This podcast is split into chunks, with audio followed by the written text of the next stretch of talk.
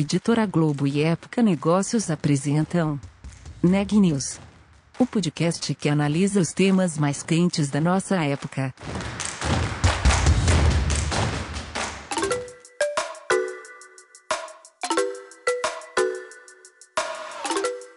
Olá, eu sou Ana Carolina Nunes, da Época Negócios, e você está ouvindo mais um Neg News, nossa série de podcasts sobre os impactos da pandemia do novo coronavírus nos mais diferentes negócios. No episódio de hoje, temos a entrevista que a Sabrina Bezerra fez com o CEO da Local Web, empresa que durante a pandemia fez aquisições e contratações. Eu conversei com o Fernando Cirne, CEO da Local Web.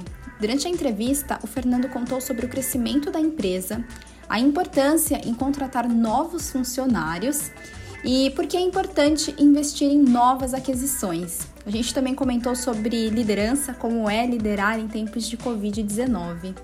Confira a entrevista. Fernando, o e-commerce este ano teve sua maior alta em 20 anos. É, a LocalWeb, que é uma plataforma brasileira de hospedagem e computação na nuvem, sentiu esse impacto positivo? Conta pra gente como foi o impacto da pandemia no negócio.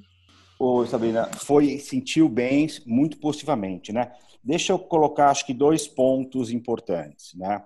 A Local Web, ela se preparou muito para esse ano.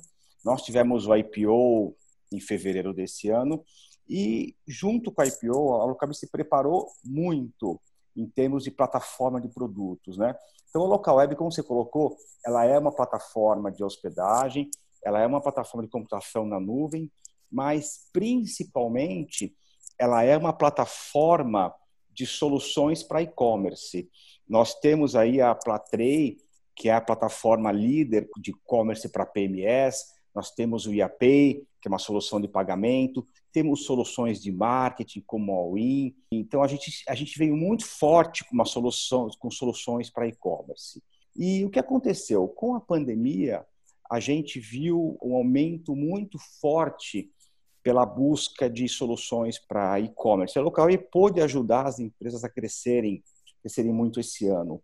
Só para você ter uma ideia, Sabrina, mesmo antes da pandemia, a Local Web já veio crescendo muito. Janeiro e fevereiro, nós tivemos um aumento na adição de novas lojas para e-commerce perto de 80%. Mas com a pandemia, em março, a gente teve um aumento de 160%. E quando chegou em maio, junho, julho, a gente está falando na média aí do aumento de 300% na adição de novas lojas. Então a gente de fato teve um aumento muito expressivo aí de novas lojas que a gente ajudou a estar tá digitalizando, né? Então até com relação ao GMV, né, a gente viu que o e-commerce no Brasil teve um aumento muito grande na primeira metade do ano, mas a Localweb conseguiu crescer muito mais que o próprio e-commerce, né? O GMV médio no primeiro no primeira metade do ano, o GMV, para quem não sabe, é o valor transacionado em todas as lojas, né? Cresceu no primeiro primeira metade do ano 47%, que é um valor muito representativo, né? Mas a local web, né, toda a operação de e-commerce da local web cresceu 74% metade do ano. Quer dizer, a gente teve um crescimento 60% superior ao e-commerce brasileiro, que já foi, como você muito bem colocou, já foi o melhor ano, o melhor ano da história do e-commerce brasileiro. E a local web conseguiu crescer, quer dizer, a, a operação de e-commerce total das lojas de e-commerce que a local web suporta, né, cresceu mais que 60% a mais do que esse melhor ano do e-commerce, né? Então a gente está muito feliz de ter podido ajudar a economia num ano tão triste, né, que a gente tem os dados do Covid. Então foi bem interessante. E como que a empresa se adaptou para dar conta desse crescimento? Quais inovações foram feitas? É, funcionários foram contratados? Enfim, destrinche um pouco mais sobre isso para a gente. Lógico, vamos lá. A Local Web já tinha uma política de desenvolvimento interno de forte de novos produtos, tinha uma política de aquisição e já vinha contratando. E nada mudou, né? Acho que também é importante falar da parte de home office, né? Então, quando veio a pandemia, a primeira coisa que nós fizemos foi colocar todo mundo em home office, que continuamos até hoje, né? 90% dos funcionários do Locab continuam em home office e vão continuar em home office até que a gente tenha uma vacina. É, mas isso não impediu que a gente continuasse desenvolvendo novos produtos de forma forte e contratando novas pessoas. A Local Web uh, não reduziu o salário de ninguém, contratou novas pessoas. A gente contratou, desde o início da pandemia, mais de 300 novas pessoas para o seu quadro. Isso demonstra o compromisso da empresa com o desenvolvimento de novos produtos, para estar tá entregando para os nossos, nossos clientes soluções modernas e, e, adequadas aí ao que o mercado precisa. Além dessa parte de desenvolvimento interno de novos produtos, né? E, e só para você falar, só para entrar um pouquinho, quando eu falo de desenvolvimento de novos produtos, Sabrina, só para dar um exemplo, né?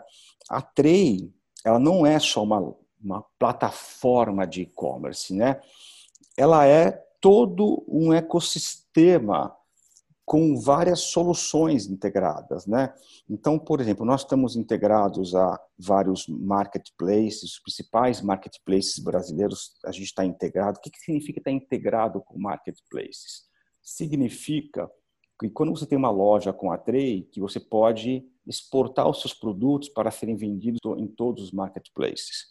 A gente está integrado com, com sistemas de, de RP, mais de 90 RPs, ou seja, quando você vende um produto, você pode emitir uma nota rapidamente, a nota fiscal. A gente está integrado com soluções de logística, temos a nossa própria soluções de pagamento, mas temos, estamos integrados com soluções de pagamento, soluções de marketing. E a gente foi aumentando esse ecossistema ao longo do ano. Então, a gente está hoje com mais de 170 integrações. Isso é um exemplo de melhoria que nós fizemos contratando pessoas e por aí vai. Nós contratamos pessoas também para dar vazão à entrada de novas lojas. Quando eu falo que a gente aumentou em mais de 300% a adição de novas lojas, a gente precisa estar pronto para receber essas novas lojas. É um exemplo onde novas pessoas precisaram ser contratadas. Então a gente não parou nada. A gente contratou novas pessoas, estamos recebendo novos clientes, desenvolvendo novas funcionalidades, então não paramos em nada. Outra coisa muito importante para a gente, Sabrina, é a parte referente a aquisições. A gente, com a IPO, nós recebemos o aporte aí de quase, quase não, né, de meio bilhão de reais para aquisições. E vocês pretendem fazer novas aquisições nos próximos meses? Que que Pretendemos pretendemos sim, Sabrina. A gente continua conversando, a gente está em conversas ou intermediárias barra avançadas com mais cinco empresas. Não posso te garantir que dessas cinco a gente vai gerar cinco negócios, não dá para dizer isso, mas eu tenho certeza que outros negócios sairão nos próximos meses. E eu brinco que eu não gosto de prometer, né? Quando eu falo, porque a gente tem algum grau de certeza. A gente tem bons negócios encaminhados com outras empresas. A gente tem um compromisso com o acionista, tem um compromisso com o nosso cliente e a gente vai estar entregando sim, provavelmente, novas aquisições num curto, médio espaço de tempo. É um compromisso nosso, nós precisamos, temos dinheiro em caixa e, como eu falei, mesmo com a pandemia, mesmo a gente estando em home office, a gente está conseguindo evoluir de maneira bem interessante dentro desse processo. Conta como abrir um capital um mês antes da pandemia. Na verdade, Sabrina, a gente começou com o processo de abertura de capital uh, em agosto de 2019. A gente começou com o Non-Deal Roadshow, onde nós testamos o mercado, a gente foi entender qual era a receptividade dos investidores, uh, não só no Brasil, no exterior, e a gente gosta de dizer que a Local Web possui hoje 29 mil acionistas, né? E muitos deles, mais de metade da base acionária da Local Web é de empresas estrangeiras. Isso é muito bom porque mostra o quão reconhecida e o, o quão bem uh, aceito foi o case da Local Web, né? Isso começou desde agosto do ano passado com esse Non-Deal Roadshow, onde nós apresentamos de forma descompromissada o case da Local Web uh, nos Estados Unidos, rodamos os Estados Unidos inteiro, fomos de costa leste a oeste, e fomos muito bem recebidos. Aí foi daí, foi, foi daí que a gente falou, poxa, vamos fazer o IPO. A gente tinha demanda de saída de um, de um do, do, do, do, do, Silver Lake, que é um sócio nosso. A gente via oportunidade de levantar mais dinheiro para fazer aquisições, que é o que a gente chama de primária. Preparamos a empresa, tem todo um processo de, de preparação, de, de, de auditoria, de preparação da empresa, de, de, juntar os bancos, e aí a gente fez o que chamamos de pilot fishing no final do ano e fomos para o roadshow em janeiro. A pandemia estava começando, mas o nosso case era muito forte. A gente de fato tinha muitos, muito bons fundamentos. Fizemos o IPO no dia 6 de fevereiro. Depois veio a pandemia.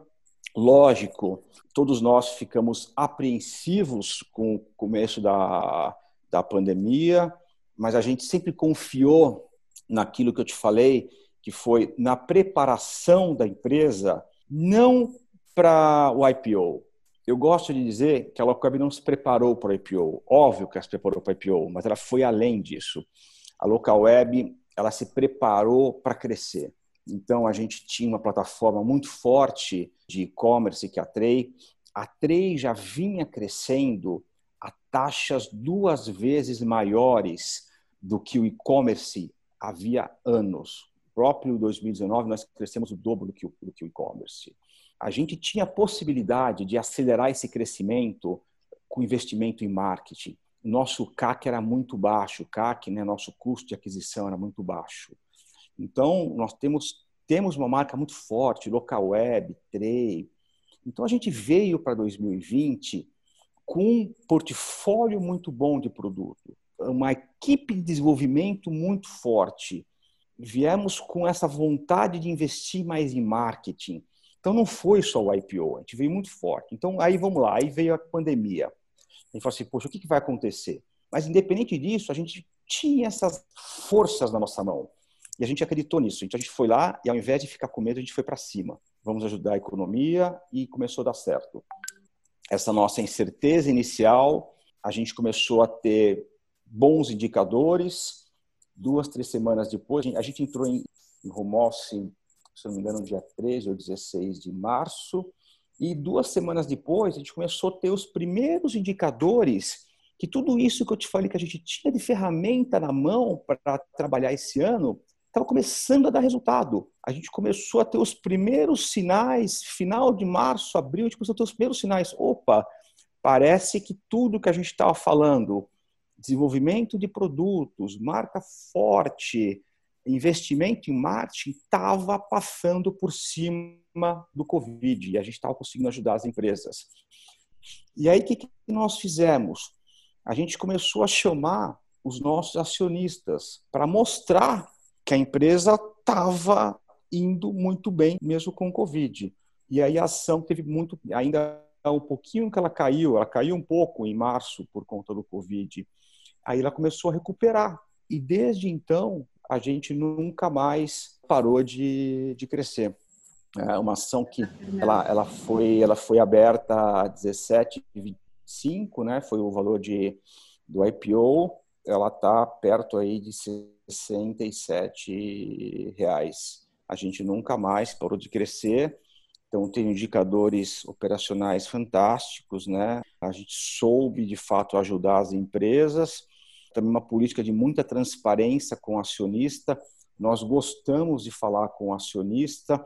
Eu acho que só naquele mês seguinte à pandemia, no mês de abril, falamos com mais de 300 acionistas nossos. Fizemos questão de mostrar como estávamos enfrentando a pandemia, mostrar indicadores de como a gente estava retomando as vendas, tudo. E o mercado enxergou muito bem como a gente estava preparado e, e, aí o impacto foi de fato no preço da ação. estamos bem até hoje. A gente, para ter uma ideia, até hoje a gente está com um volume de entrada de lojas muito grande, ótimos indicadores, mesmo na operação não de e-commerce, estão tendo um ano fantástico na parte que a gente chama de hospedagem, SaaS, né? A parte de e-mail, cloud, tudo, estamos, estamos tendo um ano fantástico. Então, acho que a empresa, de fato, tudo que a gente chama de preparação, não só para IPO, preparação pós-IPO, foi muito pertinente e a gente soube enfrentar o Covid de forma muito, muito positiva. Legal, Fernando. Agora mudando um pouco o tópico e indo para a gestão, embora uhum. a pandemia tenha trazido ótimos resultados para a empresa, como foi lidar com o time é, em home office, à distância, em um momento de pandemia, onde muita gente ficou com medo, com receio, enfim, como foi lidar com isso sendo um líder? Então, eu acho assim, eu, eu, primeiro tenho muito a agradecer ao meu time, né? A gente tem hoje um, um, um grupo de diretores muito sênior uh, que, que me ajudou nisso. Não foi uma tarefa só do Fernando, foi uma tarefa de todos os meus diretores que me ajudaram. Eu acho que tudo isso começou, eu vou dizer duas ações, Sabrina. A primeira, nós já tínhamos uma política de home office aqui dentro da empresa. Então, não foi difícil para nós colocarmos todo mundo em home office. Segundo, fizemos isso rápido. Então, a gente, logo isso, no dia 13 de março, a gente já colocou todo mundo em home office e não perdemos produtividade. Pelo contrário, ganhamos produtividade. Tanto que a política da empresa, agora não, não temos pressa. Continuamos em home office, a gente está com 90% da empresa em home office, não temos pressa de voltar, não vamos expor os nossos funcionários.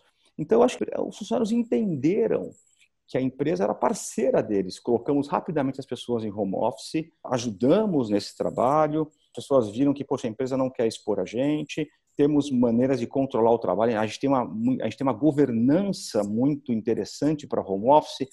Como eu falo governança, então, por exemplo, a parte de desenvolvimento de software, a gente, então, quem trabalha com desenvolvimento de software, a gente tem reuniões de manhã, no final do dia, temos maneira de controlar as atividades, quer dizer, não há perda nenhuma de produtividade, pelo contrário, tem menos extração. Então a gente conseguiu fazer a empresa ganhar produtividade com isso. Estou dando exemplo da parte de desenvolvimento de software, uhum. mas a parte de controle de indicadores, a gente continua com toda a parte, por exemplo, de, de KPIs, controle de, de indicadores operacionais, a gente continua tendo as reuniões para compartilhamento de metas, compartilhamento de resultados. Eu falo com todos os gestores da empresa a cada 45 dias pelo Zoom, então a gente compartilha resultados de forma online. Quer dizer, a empresa não perdeu o calor do acompanhamento, não perdeu essa transparência que a gente tem de resultado. Então a gente conseguiu, não só o Fernando, mas o, todos os diretores e gerentes, continuar com essa transparência de resultados de gestão com toda a equipe. Então está funcionando muito bem e, como eu falo, a gente não volta esse ano, só volta no que vem, depois a vacina e vai voltar de forma diferente. Provavelmente algumas áreas não voltam e algumas áreas voltam de forma híbrida, porque a gente está muito feliz com a maneira que a gente está trabalhando com o Covid. E vocês ofereceram suporte como equipamento, notebook, enfim, como que foi essa questão? Sim, sim, sim. Todo, todo mundo que tem que está em home office está usando equipamento da própria da local web. A gente tem oferece ajuda de custo, alimentação, tudo que todo mundo que está em casa tem todo o suporte da empresa para estar tá continuando trabalhar em casa com, com, com o mesmo conforto, até mais, né? Porque agora não enfrenta o trânsito, né? Uhum. então, essa vantagem. Então, acho que foi por isso que a gente não vai voltar com equipe full depois da vacina, né? A gente vai voltar de forma híbrida com algumas equipes, algumas equipes integralmente em home office e por aí vai. Foi tem sido uma experiência muito positiva para a gente. E para a gente fechar, conta quais foram os desafios enfrentados, tanto como pessoa, tanto como líder, e quais foram os principais aprendizados que a pandemia trouxe? Eu acho que como, como pessoa foi conter a ansiedade. Primeira coisa que eu aprendi com a pandemia foi você não você tinha muito mais perguntas do que respostas. Você imagina o que eu tive de perguntas, o que vai acontecer, o que, que você espera, sem ter respostas. Eu no mês de março eu tinha tantas perguntas para responder sem ter respostas. Então, foi esperar para responder sem chutar, porque a gente não sabia o que ia acontecer. Outra coisa, ser transparente. A, a Local Web em nenhum momento deixou de falar com o acionista, com o cliente. A gente foi muito transparente. Assim que a gente tinha certeza do que estava acontecendo, tinha a resposta, a gente foi e contou para as pessoas. A outra coisa, transparência na gestão. Eh, você não consegue tocar uma empresa de forma remota sem muita transparência e com governança. O que, que eu quero dizer com isso? A gente tem programas muito estruturados, e aí agradeço muito também aos meus gestores, ao meu RH, então, para compartilhar resultados, compartilhar KPIs, compartilhar metas de forma estruturada. Então, a gente tem todo um cronograma de compartilhar as metas, compartilhar os resultados, tudo isso de forma muito estruturada. Então, todo mundo sabe onde estamos o que estamos conquistando, o que estamos abaixo, onde estamos acima.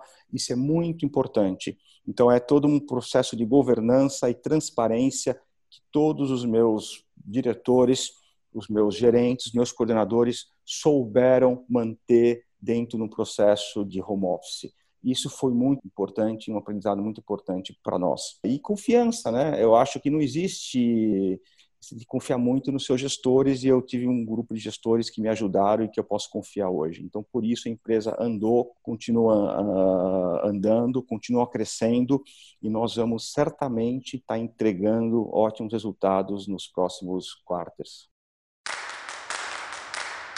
Notícias do dia.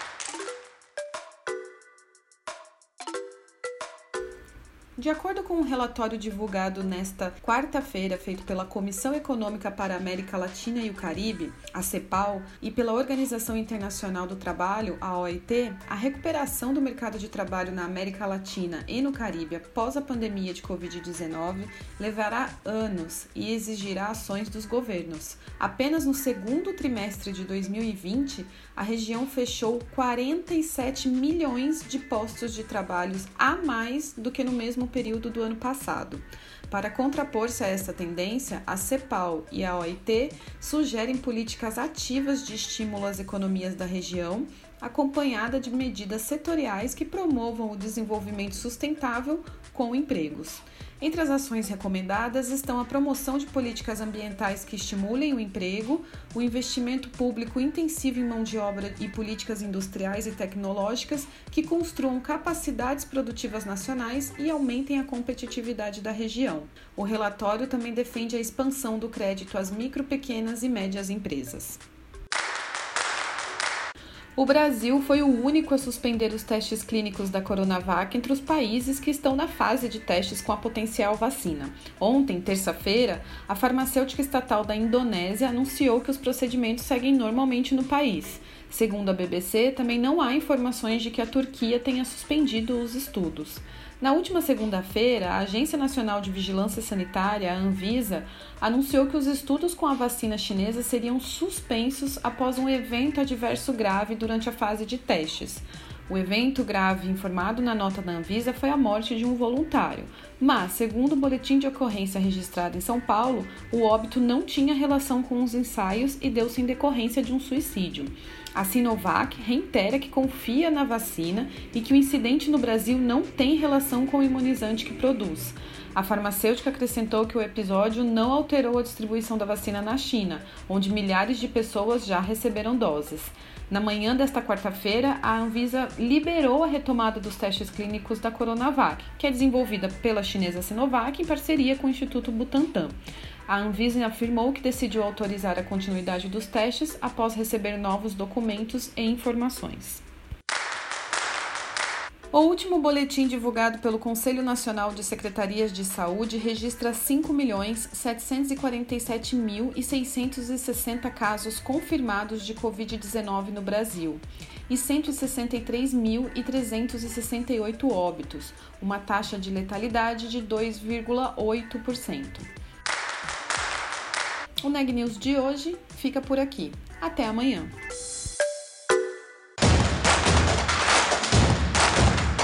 Esse podcast é um oferecimento de Época Negócios. Inspiração para inovar. Não deixe de conferir nossos outros podcasts. Presidente Entrevista Presidente. The Office. E os negócios da nossa época. Ouça, acompanhe, compartilhe. Vamos fazer deste podcast o nosso ponto de encontro.